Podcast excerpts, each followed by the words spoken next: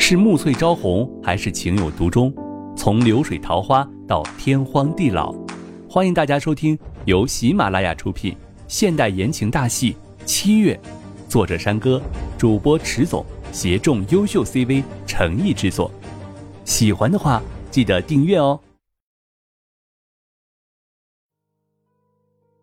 第八十六章，策划生日。刘倩荣坐在车上。身旁的驾驶座上，景少云一声不吭地开着车，偶尔看着窗外的光景。夜晚的夜景出奇的美丽，但再美的景象，在刘倩荣的眼里似乎也不怎么美了。刘倩荣把头靠在窗户上，也不知道怎么的，不知不觉的就变成了这样抑郁的自己。倩荣，你累不累？我们要不要先去咖啡厅坐坐？景少云知道现在刘倩荣的情绪比较起伏，一不小心就会生气，而这一切的罪魁祸首就是自己造成的。刘倩荣没有说话，只是静静地看着窗外，偶尔有一些金发碧眼的情侣在浪漫的街上接吻，多美好的爱情呀！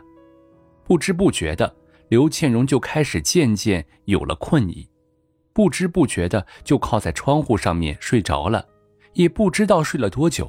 醒来的时候，车已经停了下来，而身边却没有景少云的影子。刘倩荣揉了揉眼睛，看了看四周，才发现景少云在车外，靠着车门上在抽烟。从刘倩荣的这个角度上看过去，看起来是那么的悲伤。刘倩荣知道，自从自己流产以后，景少云就一直在心里愧疚的心情，说不出来是为什么。明明完全没有责备过他，但是却看着他的样子，却怎么也说不出来原谅他的话。或许就要这样子吧，让景少云自己知道为了他付出了什么样的代价。刘倩荣打开车门走了过去，正在抽烟的景少云看见刘倩荣走了过来，赶紧灭了手中的烟。怎么这么快就醒了？哎，是不是我把你给吵醒了？景少云的语气中有些慌乱。仿佛一个做错了事的小孩子一般。没有啊。刘倩荣也靠在了车上，双手环抱着自己。秋冬的美国已经很冷了，穿的有些单薄的刘倩荣只能抱着自己取暖。你怎么还抽烟了？刘倩荣问道。景少云脱下自己身上的围脖，披在了刘倩荣的身上。哎呀，你会不会嫌弃上面有烟味啊？景少云从车里拿出了一条围巾，刘倩荣发现这条围巾有点眼熟，才发现是自己那时候亲手给景少云织的。因为是第一次织围巾，所以织得特别难看。但是没有想到的是，景少云却一直留着。景少云把围巾认真仔细地围在刘倩荣的脖子上面，围巾上有景少云身上熟悉的味道。刘倩荣忍不住说道。这么丑的围巾怎么不丢了呀？太难看了。刘倩荣脸上一副满不在乎的样子，但是心里却有那么一丝的感触。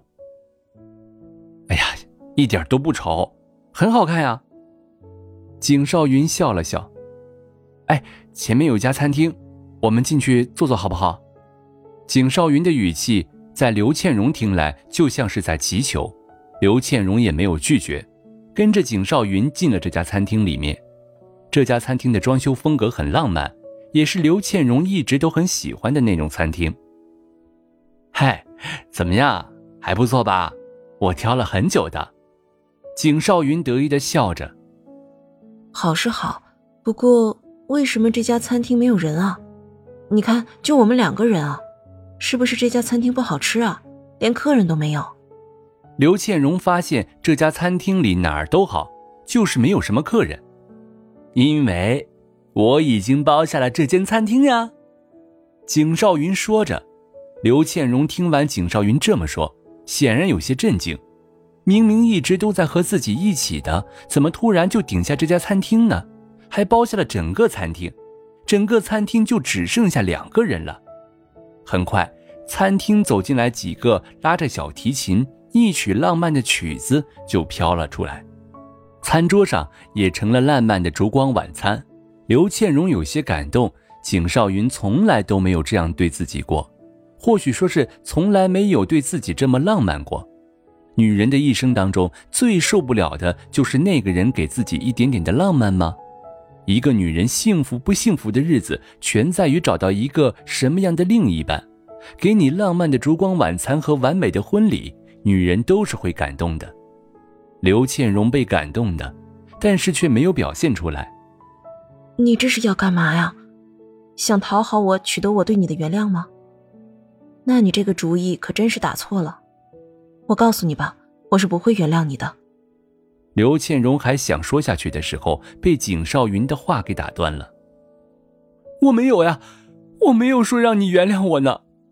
我知道，我对你伤害太深了，只是我现在就是想要慢慢的弥补我的错。我知道我以前很混蛋，一次又一次的伤害你，我也没有想过你会原谅我。我知道我太混蛋了，原谅也没有用，对你的伤害那么大，所以，倩蓉，我知道，对不起这句话说再多也没有用，但是我还是要跟你说一声，对不起，真的对不起。我发誓，我一定会好好对你，一定不会再对你有任何的伤害了。景少云煽情的说着，刘倩荣不知不觉的就流下了眼泪。